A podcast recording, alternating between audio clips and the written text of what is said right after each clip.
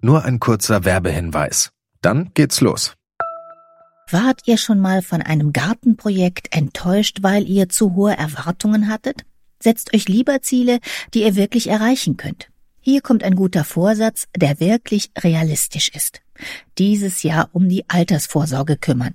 Mit Clark könnt ihr euch ganz einfach dazu beraten lassen. Die kostenlose App hilft euch zum Beispiel dabei, mehr aus eurer Rente zu machen.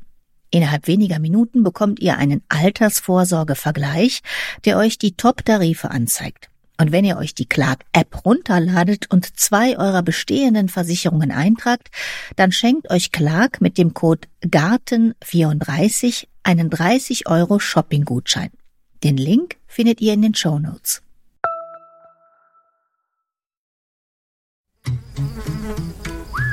Gartenradio mitten im Grünen. Diesmal mitten in Ostfriesland auf den Spuren von Ernst Pagels. Das ist ein Gärtner, der das Paradox hinbekommen hat, dass seine Gräser und Stauden weltberühmt sind. Da steht er seinem Kollegen und Vorbild Karl Förster nicht viel nach. Zu Pagels Lebzeiten gab sich das Who is Who der Gartenfachwelt die Klinke in die Hand in seiner Gärtnerei in der Deichstraße 4 in Leer. Für die Allgemeinheit, und damit sind auch Gärtner und Gärtnerinnen gemeint, ist Ernst Pagels trotzdem oft ein Unbekannter geblieben. Um sein Andenken wird nicht nur in Leer gerungen, seitdem er im Jahr 2007 mit 93 Jahren gestorben ist. Und jetzt weht gerade ein frischer Wind durch sein Vermächtnis. Im August werden sich wieder große Namen aus der Gartenwelt die Klinke in die Hand geben, um zu erzählen, warum er als Gärtner, aber auch als Humanist immer noch als Aushängeschild für eine ganze Branche taugt. Die erste Station auf der Spurensuche nach Ernst Pagels führt nach Papenburg, 20 Kilometer von Leer entfernt zu Gerhard Mühring. Als Ernst Pagels seine Gärtnerei in Leer aus Altersgründen aufgab, hatte Mühring hunderte Stauden und Gräser von Pagels in seine eigene Staudengärtnerei übernommen.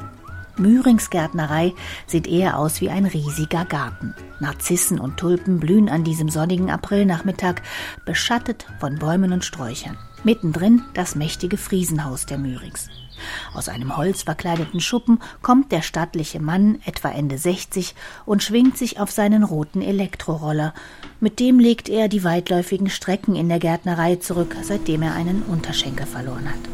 Unser Ziel sind die Verkaufstische, auf denen auch die Sorte steht, mit der der Erfolg von Ernst Pagels Mitte der 50er Jahre begonnen hat. Mit der Salbei-Sorte Ostfriesland. Das ist eine ganz, ganz robuste Sorte, hat einen schönen aufrechten Wuchs, die Blüten stehen stramm, nicht zu hoch, passt auch in kleine Gärten. Und die Farbe bei der Ostfriesland ist so ein bisschen mit Violette.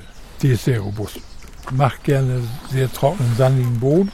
Was sie nicht so gerne mag, das ist, wenn sie sehr feucht steht, das mögen alle Salvien ja nicht. Sie ist ja eine Steppenpflanze. Aber sonst sind die nicht so pingelig. Also die können sie beinahe überall pflanzen. Karl Förster soll die Samen geschenkt haben. Ja, ja, das hat er mir erzählt. Hat er Karl Förster besucht, weil er wohl irgendwelche Pflanzen bei ihm besorgen wollte. Und dann hat Karl Förster zum Schluss zu ihm gesagt, hat ihm die Tüte gegeben mit Salvia-Saat und sagte, hier ist Saat drin. Hat nicht gesagt, was. Davon macht nun mal was. Hat er mitgenommen, ganz stolz, hat es ausgelegt. Und da sind dann diese Salvien entstanden. Und da war bei der ersten Partie, da waren jetzt viele verschiedene Pflanzen, da war diese aus Friesland dabei. Da musste er gar nicht viel machen. Die hat er ausgelesen, hat die wieder aufgepflanzt, geteilt. Und die war total einheitlich und sehr schön. Und so ist das gekommen. Für welche Stauden steht er denn? Er steht für Salvien. Das kam immer so ein peu à peu nacheinander. Er hat sich mit einer Sache beschäftigt. Dann waren die Salvien durch, dann hatte er einige und dann hatte er keine Lust mehr. Dann kamen die Achillea dran. Und irgendwann mal kam dann die Miscanthus. Und das war aber immer so sein Ding, das hat er nie aufgegeben, das ist immer weitergegangen. Das hat er immer zwischendurch weitergemacht. Das letzte, was er in Angriff genommen hatte, waren Sedum, die höheren. Hat er auch sehr schöne Sorten dabei gehabt, aber das hat er nicht mehr fertig gekriegt. Darüber ist er gestorben damals. Robust mussten seine Pflanzen sein, oder? Waren ja auch alle. Nicht so, wie das heute passiert. Die Amerikaner bringen Echinacea auf den Markt. Die haben sie dann durch irgendwelche radiogenen Strahlungen haben sie die ans Leben gebracht neue Sortennamen dran auf dem Markt. Die werden nicht getestet, gar nichts. Und das hat er nicht gemacht. Er hat sie zehn Jahre lang getestet. So lange, bis er wirklich sicher sein konnte, wenn die hat sich jetzt zehn Jahre gut gehalten, ist auch lang genug und dann bringt die mal auf den Markt. Er gilt ja als revolutionärer Staudenzüchter. Was war denn so revolutionär an seinen Stauden? Ja, revolutionär war an und für sich seine Methode, wie er die gefunden hat. Er ist ja nicht gezüchtet. Das hat er sich auch absolut verbeten, dass man das sagt. Er hat nur ausgelesen. Und er hatte eben diese wahnsinnigen Augen dafür. Der hat sofort gesehen, wenn da irgendwie Aussaaten waren, da ist eine dabei, die ist gut. Aber das hieß noch nicht, dass sie nun endgültig gut war. Dann hat er sich die vorgenommen und dann hat er aber nicht mehr mit Pinsel und so, das hat er nie gemacht. Da wäre er züchten gewesen.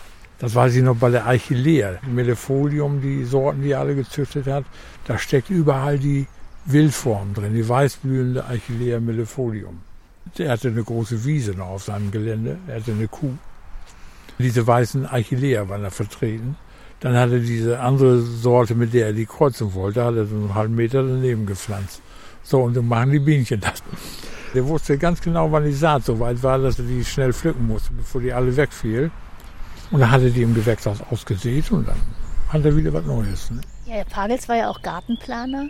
Und da habe ich so Pläne gesehen. Er hatte ja immer, also den, den Sitzplatz, Haus und Garten war so eins. Und dann gab es eine Fläche, eine Rabatte.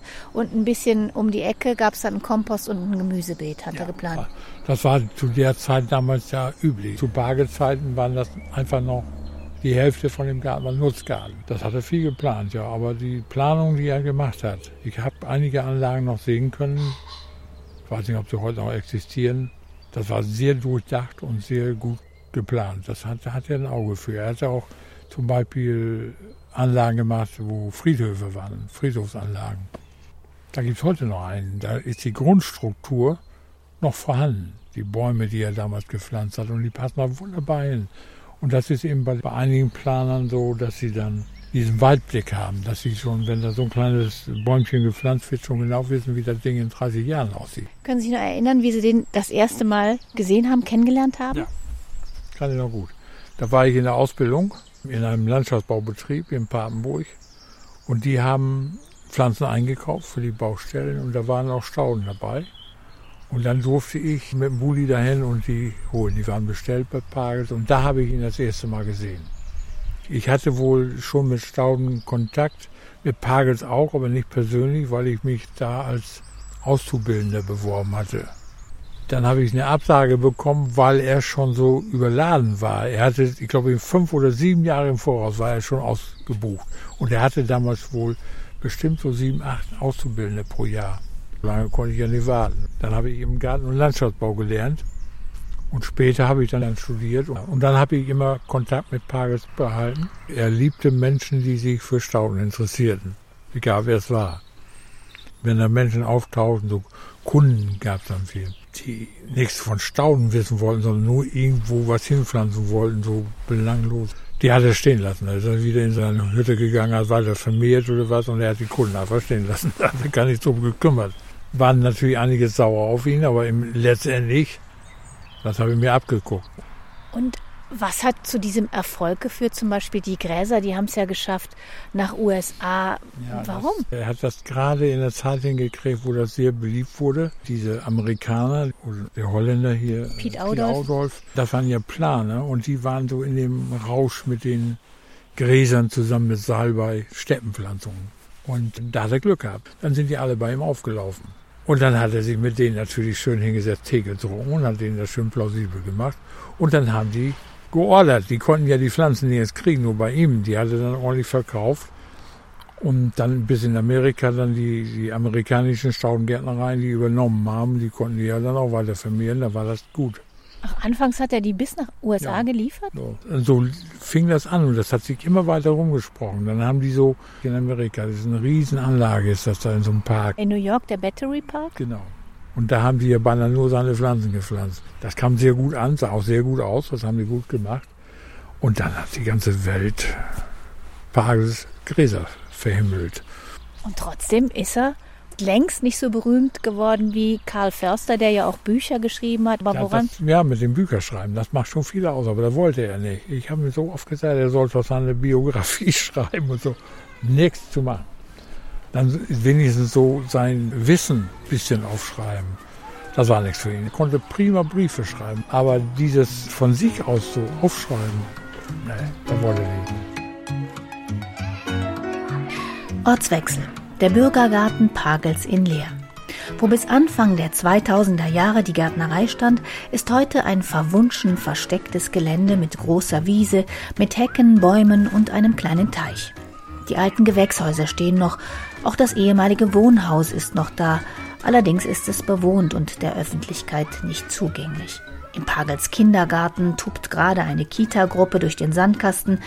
In langgestreckten schmalen Beeten, die es schon zu Gärtnereizeiten gab, buddeln und pflanzen Leraner Hobbygärtner und Gärtnerinnen in Mitmachbeeten. Ein verträumter Ort, an dem man sich gleich wohlfühlt, aber kein Ort, der auf den ersten Blick auf einen außergewöhnlichen Gärtner und Gartenplaner schließen lässt.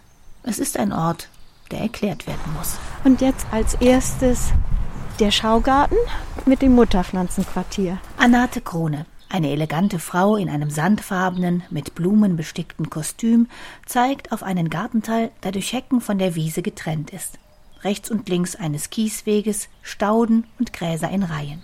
Sie ist eine von den Menschen, die seit Jahren die Erinnerung an Ernst Pagels lebendig halten. Herr Pagels hat das als Sichtungsgarten genutzt, wo er die Pflanzen, die er von überall her bekam, erst einmal ein paar Jahre erprobt hat. Das Fegefeuer der Beurteilung und nach ein paar Jahren wurde dann entschieden, ob es weg muss oder ob es vermehrt wird. Auch Anate Krone selber hat es vor über 20 Jahren durch das Fegefeuer der Beurteilungen geschafft. Damals hatte sie selbst an einer Gartenführung teilgenommen und Pagels saß auf einem Stuhl im Garten, ein kleiner Mann mit schwarzer Baskenmütze. Die Lehrerin für Deutsch und Geschichte hatte eine Bemerkung über Stauden fallen lassen. Eine Staudenliebhaberin also. Pagels wurde hellhörig. Die beiden unterhielten sich und mochten sich. Der Gärtner war damals Mitte 80, die Lehrerin war Anfang 50 und heuerte bei Pagels an. Es war hier sehr, sehr viel Ackerschachtelhalm man kann ja eine helfende Hand immer gebrauchen und zum jeden muss man ja jemanden haben, der weiß, was da wächst. Und dann wurde ich erst für meine Sommerferien in der Gärtnerei angestellt und in binnen zwei Wochen war ich aber für diesen Gartenteil zuständig, den Herr Pagels sich noch vorbehalten hatte. Der Rest ist im Jahr 2000 gerade, als ich kam, an die Stiftung Mercurial seine Erben übergegangen. Die Gärtnerei und der Rest eben. Er hat mich dann ganz förmlich für sich eingestellt, für seinen Gartenteil noch. Ich war nur die Untergärtnerin, Hilfsgärtnerin. Habe ich erst in den Ferien und dann bin ich an jedem Sonnabend gekommen und dann habe ich so gut ich konnte gejätet. Herr Pagels saß immer im Garten, hatte seinen Hirtenstab bei sich und irgendwann fing er dann an zu erzählen. Und ich bekam zum Lohn für meine Arbeit ein Mittagessen mit ihm. Und im Garten und beim Essen redet es sich ja gut. Dann hat er mir alles erzählt und ich habe es gleich mittags aufgeschrieben. Warum haben Sie das aufgeschrieben? Herr Pagels ist einer der größten Staunzüchter und einer der größten Gärtner, die wir haben. Und nach Karl Förster kommt gleich er. Und wenn Sie Gärtner erleben, Sie berichten alle von Ihren Begegnungen mit Ernst Pagels. Er mochte Menschen, die sich für Pflanzen interessierten und Menschen, die Ahnung hatten von Pflanzen. Die waren lebensnotwendig. Und Ganz, ganz viele Gärtner sagen heute, sie hatten einen Briefwechsel mit ihm. Und da war er überhaupt nicht der strenge Staudenzüchter, sondern da war er einfach Freund und Kollege. Ganz toll. Wenn Sie nach einem wichtigen Satz fragen, ist die Post schon da? Auch mit mittlerweile 74 jätet Anate Krone immer noch einmal in der Woche Ackerschachtelhalm und Konsorten im Garten und in den Beeten, die Pagels zu Ehren so berühmte Gartenplaner wie Piet Audolf oder Peter Janke angelegt haben und sie wird nicht müde, Besuchern immer wieder aus dem Leben von Pagels zu erzählen. Er wurde am 9. Oktober 1913 in Lübeck-Stockelsdorf geboren, als Sohn zweier Gärtner. Die beiden hatten sich in Leer kennengelernt, in einer Gärtnerei, und haben dann die in Lübeck gekauft. Eine kleine Tochter hatten sie schon, dann kam Ernst, aber nach anderthalb Jahren war alles kaputt, weil der Vater im Ersten Weltkrieg fiel. Ernst kam dann zu seinen Großeltern nach Mecklenburg. Der Großvater war Gutsverwalter. Es gab eine wunderbare Schlossgärtnerei. Er war dort glücklich. Auch das ging schnell kaputt, weil die Großmutter starb. Dann kam Ernst nach Leer. Seine Mutter hat genäht und für andere gekocht. Und Ernst wurde krank an Körper und Seele. Er war auf dem Oboemius-Gymnasium. Man lachte ihn aus für sein Mecklenburger Platt. ist doch eigentlich unmöglich. Ne? Man kann, wenn man dumm ist, an einem Tag lachen, wie jemand was ausspricht, aber immer wieder. Und da hat er dann die Lehre begonnen in einer Gärtnerei. Und auf dem Dachboden, da begann's. Und da fand er Karl Försters Zeitschrift Gartenschönheit. Und den Band von 28, den er gelesen haben könnte, den habe ich Ihnen mitgebracht. Und dieser Band wartet in einem der Gewächshäuser, in dem Anate Krone erst einmal ein echtes ostfriesisches Teeservice samt Stöfchen und selbstgemachtem Bananenkuchen aus einem Picknickkorb zaubert. Ich habe auch ein bisschen Käse, wenn Sie mögen, einfach ein Stück. Und dann streckt sie mir den Jahresband der Gartenschönheit aus dem Jahr 1928 entgegen. Dies könnte es gewesen sein, was er gefunden hat auf dem Dachboden. Die Gartenschönheit hat Anate Krone in einem Antiquariat gefunden, leider erst nach Pagels Tod. Gerne hätte sie mit ihm darin geblättert. Wenn Sie da reinschauen, das ist für heute eigentlich immer noch pure Magie. So vielfältig geschichtet, was hier alles aufgeblättert wird an Gartenfreuden und Themen. Bananen im Wintergarten, Kaki-Pflaume, Laubengänge.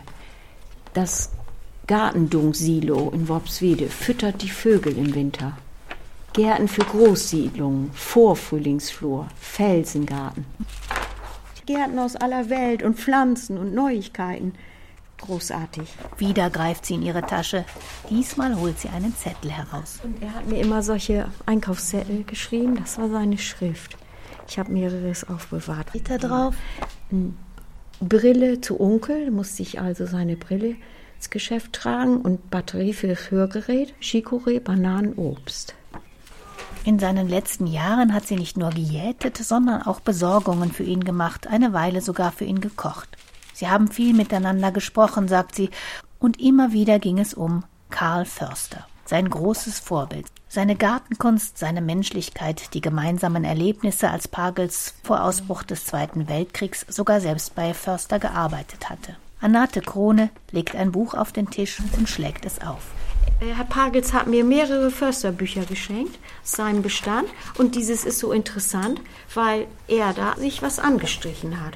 Ich habe das rausgeschrieben, was Herr Pagels sich bei Karl Förster anstreicht. Nichts ist nur gewesen, Hat er mir da reingeschrieben. Alles wächst ins Unermessene. Karl Förster. Das hat er mir im ersten Jahr geschenkt. Es sind solche Randnotizen, Einkaufszettel und Erinnerungen, die ahnen lassen, welchen Einfluss Pagels auch jenseits seiner Rolle als Staudenzüchter hinterlassen hat. Viel Schriftliches gibt es nicht über ihn. Ein paar Artikel in Fachzeitschriften, zwei Publikationen, die sich eher an Eingeweihte richten. Eine davon ist die Diplomarbeit von Wolfgang Müller. Der hatte während seiner Studienzeit zum Landschaftsarchitekten festgestellt, dass zwar jeder Staudengärtner Pagels Stauden und Gräser im Sortiment hat, sein Name aber selbst bei Fachleuten oft nur Achselzucken auslöst. Akribisch hat er Stationen und Wendepunkte in Pagels Leben festgehalten.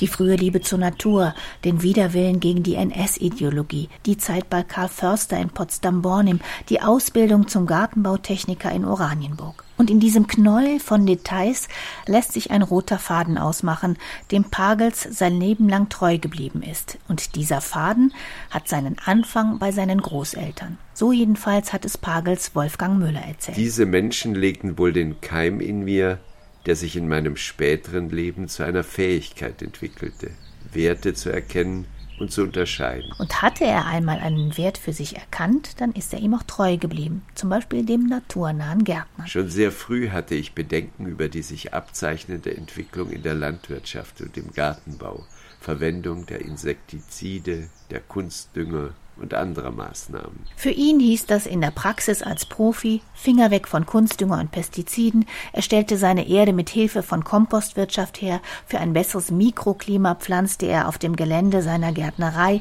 Hecken, Sträucher, Baumgruppen. Er legte einen Teich an und ließ Brennnesselecken zu. Alles für mehr Artenvielfalt. Er führte seinen Betrieb so, wie es heute in vielen Gartenmagazinen, Blogs und Büchern postuliert wird.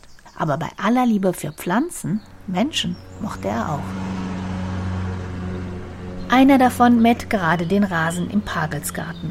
Es ist Issa Osman, ein Seemann aus Ghana, der vor 40 Jahren durch Zufall in Leer strandete und bei Ernst Pagels blieb und arbeitete. Guck mal, das ist, ein Zufall. Ich höre heute Morgen, äh, dann kommt der Gedanke an ihn. Wir kommen nach draußen, da habe ich gesagt, Herr Pagels hat ich und mein anderer Kollege so viel geholfen. Habe ich zu mir alleine, heute Morgen. Und Sie jetzt fragen Sie sowas. Ne?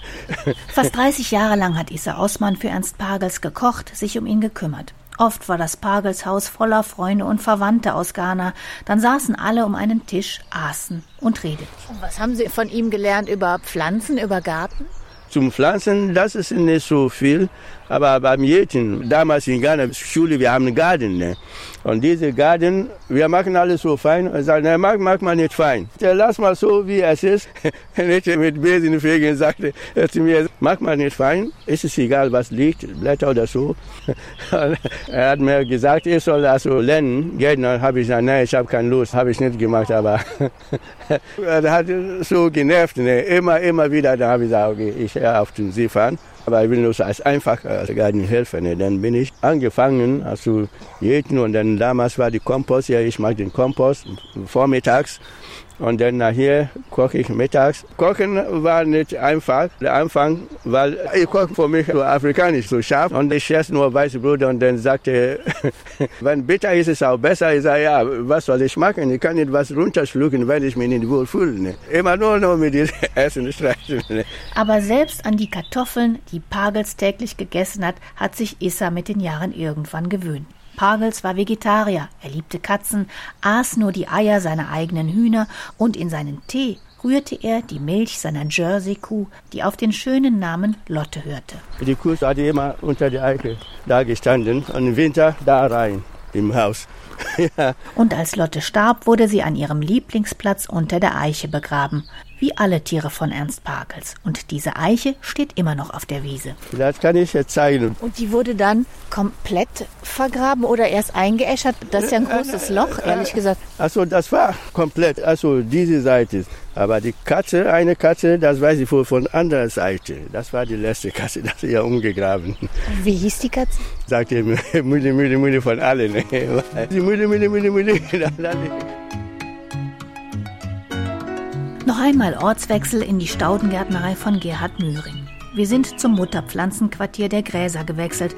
Auch wenn Pagels alle seine Katzen Mülli Mülli gerufen hat, bei seinen Pflanzen waren ihm Namen wichtig. Mal waren es eher poetische Namen wie Miscanthus Gewitterwolke, kleine Silberspinne oder Pünktchen.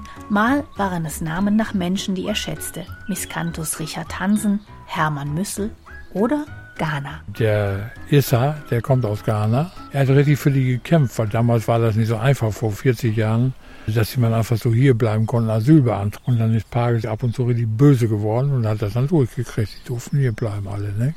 Und warum, glauben Sie, hatte der Pagels keine eigene Familie? Da hat er keine Zeit für gehabt. Er war Gärtner, er war Staudengärtner. Ja, Sie haben auch Familie. Ja, ja, das war ja immer das, wo er erst auch hart mit gekämpft hat, bis er dann gesehen hat, dass es dann doch geht mit Familie. Und er hatte auch noch so ein paar Kandidatinnen, denen er dann eventuell noch den Betrieb übergeben hätte. Aber als er merkte, dass sie heiraten wollten oder so, da war es vorbei. Kann gar nicht sein, die haben keine Zeit, die müssen sich um die Familie kümmern, ist auch gut so, aber die können keine Staunengärtnerei machen. Dann durften die nicht übernehmen? Nee, die hat er nicht zugelassen. Und der Novinenga, gibt es den eigentlich noch? Den gibt es noch, ja. Das war der Neffe, der hat die Gartenplanung übernommen. Ja, der hat vom Pagels das dann übernommen. Der hat Kinder, der weniger. Ein Sohn vor allen Dingen. Der sollte ursprünglich den Betrieb Pagels weitermachen. Und ja, dann hat Pagels gesagt, so wie er war, du musst eben mal in die Welt hinaus, du musst dir die Hörner abstoßen, du musst was lernen. Dann sagt Pagels später mal zu mir, da habe ich den größten Fehler meines Lebens gemacht. Das hätte ich mal sein lassen sollen. Dann ist er nach Amerika gewesen und hat da seine Frau kennengelernt. Und da war es natürlich vorbei. Dann ist er da geblieben und hat auch da in Amerika einen sehr großen Betrieb jetzt mittlerweile aufgebaut.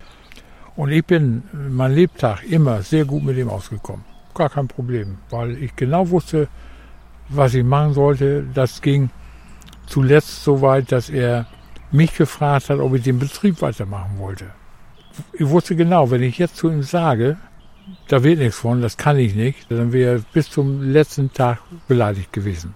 Dann habe ich zu ihm gesagt, Herr Pagels, oh, das ist aber schön, dass Sie mir das Angebot machen, das freut mich wirklich so. Aber ich muss das noch ein bisschen überlegen. Ja, da habe ich Verständnis für. Dann, äh, ich habe auch eine Woche, ich habe zu der Zeit habe ich ihn jede Woche immer am Sonntagvormittag besucht. Da habe ich Verständnis für. Tja, und dann habe ich die ganze Woche meiner Frau das gesagt. Und, du willst doch wohl? Nein, ich sage, will nicht. Und dann hat sich das so ergeben. Ich bin nächsten Sonntag wieder hin. Ich hatte mir natürlich schon Gedanken gemacht, wie ich ihm das beibringe. Dann fiel er mir ins Wort. Es ist ihm nicht leicht gefallen, sagt er. Und ich kann mir auch wohl vorstellen, dass das nicht klappt. Und da hatte ich ihn, da war das alles klar. Und das war äh, dann anschließend auch wieder ein sehr gutes Verhältnis bis zum letzten Tag hin. Was ich sonst nicht gehabt hätte. Er wäre sonst beleidigt gewesen. Garantiert. Kann ich Ihnen hundertprozentig sagen. Wenn er ja viele Züchtungen gemacht hat, hat man dann da so eine Art Patent drauf? Vergibt man dann Lizenzen oder vermehrt die dann einfach jeder weiter? Das waren beinahe alle, nur Pagels hatte das nicht. Pagels wollte das nie. Sein Argument war immer, wenn ich das mache, dann werden die Pflanzen teuer und dann können sich viele die nicht mehr leisten. Ich habe mein Lebtag versucht, ihm das abzugewöhnen, aber wenn ich heute überlege, was diese Lizenzsorten heißen, die, wie verrückt die gekauft werden, obwohl die zwei Euro teurer sind wie die anderen. Das hat er nie, nie glauben wollen. Ich hätte er noch können. Die Ostfriesland zum Beispiel, diese Alvia. Die hätte er ja auch noch, als sie schon 15 Jahre auf dem Markt war, 20, hätte die noch lizenzieren können als Züchter. Wollte er partout nicht. Dann ging es zuletzt ja darum, dass er den, den Waldorf-Kindergarten bauen wollte und möglichst auch noch eine Schule, was ja nicht zurückgegangen ist. Ich sag, wenn sie das mit der Lizenz gemacht hätten, dann wäre da so viel Geld gewesen, dann hätte man so einen Kindergarten locker davon bauen können. Hm, ja, sagte, nun ist zu spät. Immerhin, auch wenn es mit der Waldorf-Schule nicht geklappt hat, den Waldorf-Kindergarten gibt es. Pagels schätzte die Theorien von Rudolf Steiner, dass die Erziehung individuell nach dem einzelnen Menschen ausgerichtet sein soll und dass die Natur zur Entwicklung des Menschen wichtig ist.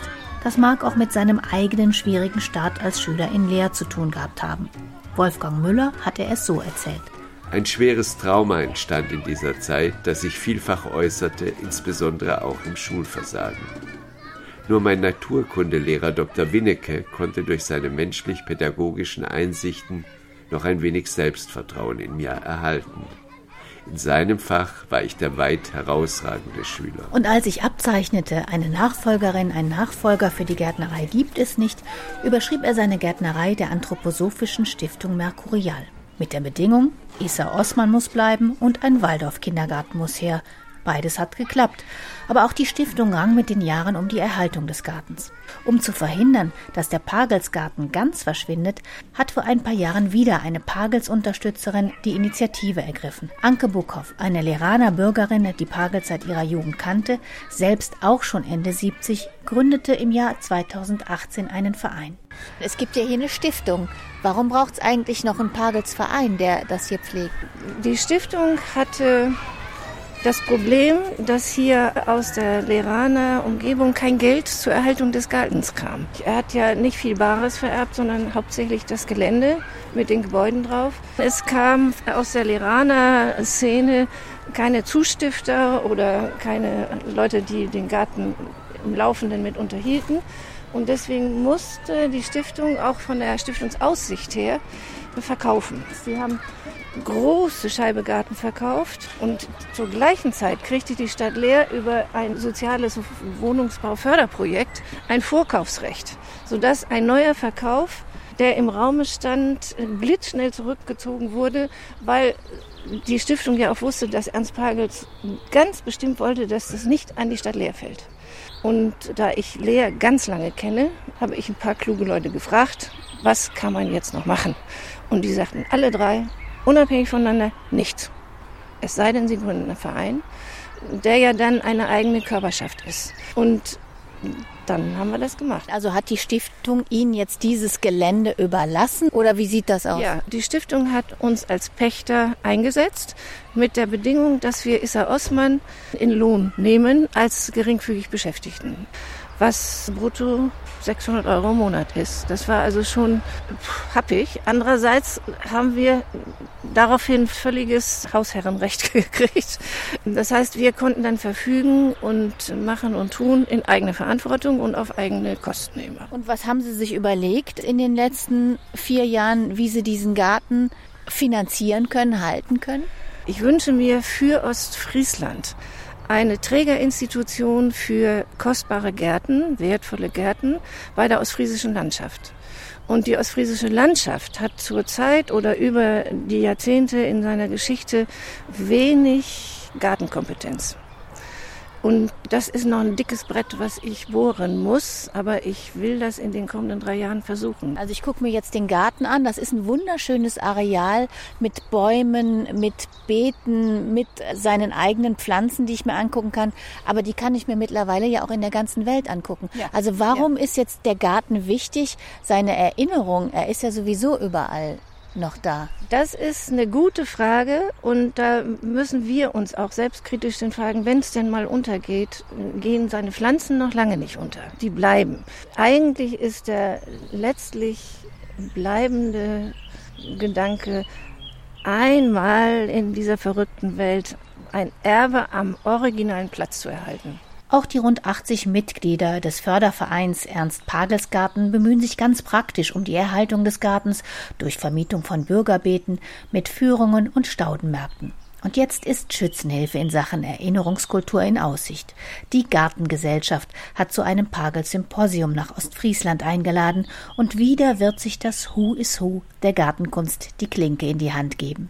Gerhard Mühring wird auch auf dem Podium stehen. Er freut sich über die Veranstaltung. Ob Pagels selbst sich auch gefreut hätte, eher nicht. Wenn er da noch zu Hause sitzen würde und das mitkriegen würde, der würde dreieinhalb Meter hochspringen, dass es da ein Symposium gibt in Papenburg, was nach ihm benannt wird. Da, da war so überhaupt nichts für ihn. In der Beziehung war er sehr bescheiden. Sowas hat er nie gemocht, dass sie ihn irgendwie hofiert haben. Das deckt sich mit der Erfahrung, die Anate Krone mit Pagels gemacht hat. Einmal hat er zu mir in einem Ausbruch gesagt, ich hasse Bewunderung. Ich dachte, Nanu, ich habe ja für ihn gearbeitet und dass ich da stand wie so ein Fan oder ein Groupie, das war ja nicht so. Nanu meint er mich. Und dann hat er gesagt, ich will verstanden werden. Und das ist ja wirklich der Schlüssel. Vielleicht kann ja das Symposium zum Verstandenwerden beitragen. Ein Buch über diesen unbekannten Weltstar wäre allerdings auch nicht schlecht. Da war Gerhard Mühring auch eigentlich schon auf einem guten Weg. Wollten Sie nicht eigentlich ein Buch schreiben über Ernst Pagels? Wollte ich an und für sich mit dem Enno Krause zusammen, der Freund von Pagels. Enno Krause hat schon was gemacht, der war angefangen, aber ist leider letztes Jahr verstorben. Hätte ich gern gemacht, ja, aber hat leider nicht gelangt dafür. Vielleicht finde ich ja mal einen, der hilft, der das mitmacht, weil ich kann sehr gut mit Material versorgen. Hat von Pagels auch vieles geschenkt bekommen damals, aber ich, ich bin auch nicht so ein Schreiberling. Wo ist er denn eigentlich begraben? In Leer auf dem Friedhof. Er ist eingeäschert worden und liegt auf dem Grab von seinen Eltern, was er aber nie wollte. Ich wollte an und für sich, den Herrn Krause, das in die Hand nehmen, aber da sind uns natürlich, die hatten ja auch das Vorrecht, da sind uns die Verwandten zuvorgekommen. Sonst wäre er so bestattet worden, wie er sich das gewünscht hatte, aber das ging dann leider nicht. Wie denn? Ja, möchte ich jetzt hier nicht so sagen. Dann springt Anate Krone eben mit der Antwort ein, mit Blick auf die alte Eiche, wo schon Katzen und Kuh begraben sind. Sie ist einzigartig, sagte Herr Pagels, weil ihr Stamm eben besonders ist, unverzweigt. Und er hat sich gewünscht, selbst auch einmal unter ihr zu liegen. Aber das war ja damals nicht möglich. Ernst Pagels, der unbekannte Weltstar. Vielleicht fühlt sich ja wirklich mal jemand berufen, ein Buch über diesen naturverbundenen, Ausleser und sozial engagierten Menschen zu schreiben. Wer sich den Pagelsgarten mal angucken möchte, da wäre Mitte August ein guter Zeitpunkt, denn an dem Wochenende vom 13. und 14. August veranstaltet die Gartengesellschaft das Pagels Symposium in Papenburg. Vielleicht treffen wir uns ja da, denn ich bin auch dabei. Alle Informationen gibt's wie immer auf gartenradio.fm. Ich sage Dankeschön fürs Zuhören. Mein Name ist Heike Sikoni. Machen Sie es gut.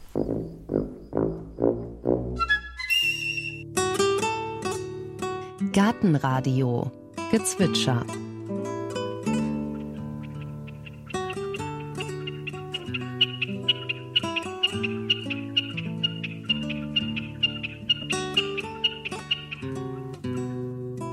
Das war die Bekassine.